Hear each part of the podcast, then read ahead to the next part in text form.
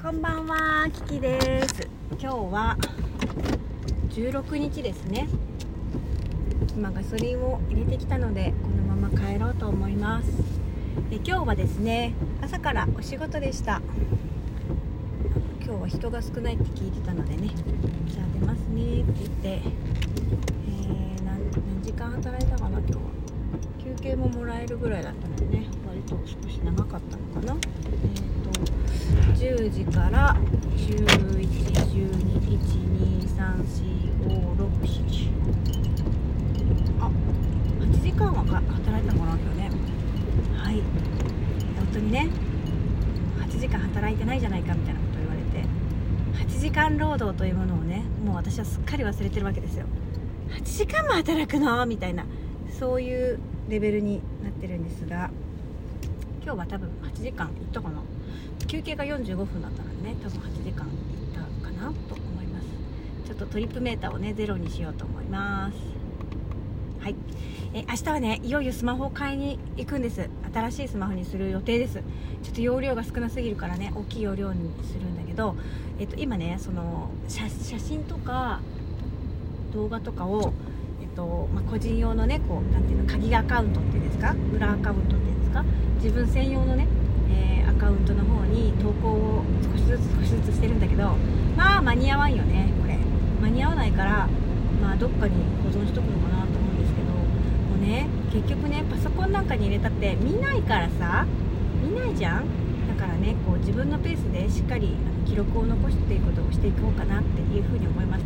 最近私のキーワードっていうのは自分のペースっていうところですね。うん。あの今日見た YouTube なんか手が手がガソリン臭いぞ。臭い。えっと今日見た YouTube はえっとなんていうタイトルだったかな。本のね要約チャンネル私よく見る聞くんですけどあ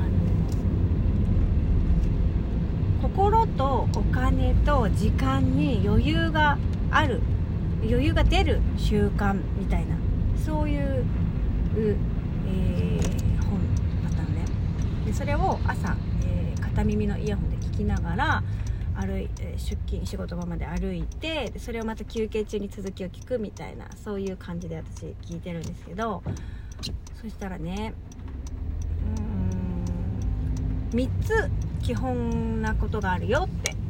1つは、まあ、お金を稼ぐ方法。しかもそれを会社とかに属さないでもソロで、まあ、ご自身で、えーソロでお金を稼ぐ方法を見つけるということ。2つ目が少ないお金でも豊かな気持ちで豊かな心で生活できる方法を身につけるということ。3つ目がお金を増やすということ、まあ、投資とか不動産とかそういう感じで増やすみたいな。この3つがねすごい大事だよっていう風にね言われてましたでね私その2つ目にすっごく興味があるの。少ないお金でも豊かに暮らすっていうことが今私が一番興味のあることなのね。っていうのは私の収入というのは毎月毎月ばらつきがあるんですね。一定のペースでお仕事ができていれば何も変わらないですけれどもうーん、ま娘の不調で仕事に行けないとかね。ちろん自分もそうだけどとにかく会社に行けなかったら仕事に行けなかったらその分減給になるんですよね。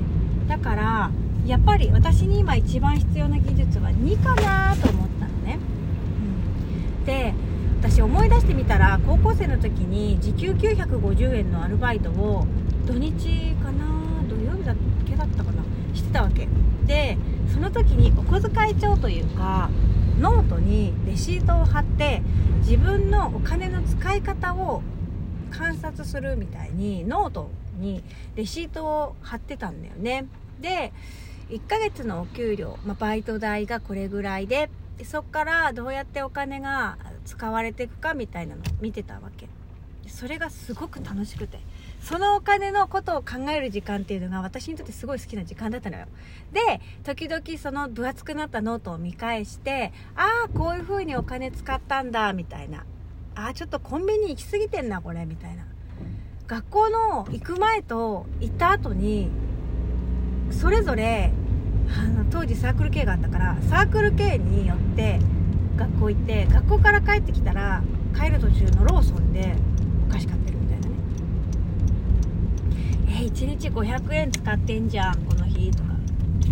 すごいねそういうのを見てね面白かったの。自分のまあそのライフログでもありますよね。お金の使い方っていうのが、まあ、その人の生活にも現れるしね。でそのやっぱり私ね三輪様に言ってたと思う。三輪様だったと思うんですけどお金の一番賢い使い方は何かといったら目に見えないものに使うのが一番いいよと。言ってました。でまさにその本の方も言ってたんですよそうやって。若い時にはブランド品をね買っといた方がいい。旅行なんて言ったってもう行ったら終わりじゃないかと。物に残らないからブランド品のバッグを持ってた方がいらなくなったら売ればいいしそっちの方が価値があるってその人は言ったらしいんですよね。ある人が言ったって。でもそれは本当に価値のある、まあね、それこそアンティークとかでプレミアがつくようなバッグだったら別ですけれども通だったらね物っていうのはだんだん劣化していくっていうかさだから価値も下がるのが普通じゃない。車だってそうだよね。多分すごい何て言うか特別な車じゃない限りはどんどんね下がりっていうかね価値下がるじゃない。だけれどもえ自分が体験したこと五感で体感したこととかはえ一生ものだと。だから目に見えないものに使った方がいい。旅行に行ったりとか自分の人生の目的のために使った方がいいよっていうことを言っていました。私もまさにそれだなと思ってえー、っと今でも忘れないけどニューヨークに行った時に確かえー、何泊？あれ4泊5日？違うな。5日間だよねとにかく。5日間で、まあ、中3日しかニューヨークにいないんだけどそれで13万ぐらいだったと思うんですよね。うん。当時もらってた給料が多分17万ぐらいだった。だからまあほぼ1ヶ月に近い給料を使って、まあ、旅行に行ったわけですよね。アメリカのニューヨークに行ったんです。本物のニューヨークが見たくて。私はあのセックスザ・シティが好きだったので本物のニューヨークが見たくてね。それでロケ地巡りに行ったんですよね。23の時。23のねえーと、ホワイトデーの時に出発しました。そういった思い出があるんですけどまあ本当に心に残ってるもんね。その13万円はめちゃくちゃ価値があったなっていうふうに思います。あとは、そうね、えー、大人にな、もう少し大人になってからは、その妊活関係ね。まあ、不妊治療じゃなくて、妊活の、なんていうのセミナーみたいなそういうやつに、ね、いくらかかったんだろうね。結構それにもお金を使ったけど、まあ、それはそんなにあれだったかなって思うけど、まあ、そんなこと言ってあれだけど、まあ、そういう感じでね、自分のお金の使い方っていうのに、まあ、やはりセンスが出るかなっていうふうに思うので、まあ、それを磨いていきたいなっていうふうに思うのとともに、やっぱり、あの、お金のね、使い方だね。まあ、今の収入でどうお金を生かしていくかみたいなところもね、考えていきたいなと思います。今日はいつもより長めにお仕事をしてね、えっ、ー、と、何の誘惑にも負けず、えー、お買い物もせずに帰ってきた自分を褒めてあげたいと思います。ということで、聞いてくれてありがとう。Thank you so much. マハロラブ。